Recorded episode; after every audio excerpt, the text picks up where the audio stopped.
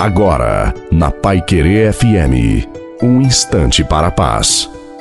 Boa noite a você, boa noite também à sua família. Coloque a água para ser abençoada no final. A alegria é presente, é dom de Deus para nós, é fonte de profunda vitalidade. No entanto, se observarmos, se sentimos ao longo do dia um combate contra o dom da alegria em nós, para que andemos tristes. Portanto, luta contra tudo isso. Lutemos para que as circunstâncias e as situações não minem esse lindo dom em nós, a alegria, porque a alegria do Senhor é a nossa força.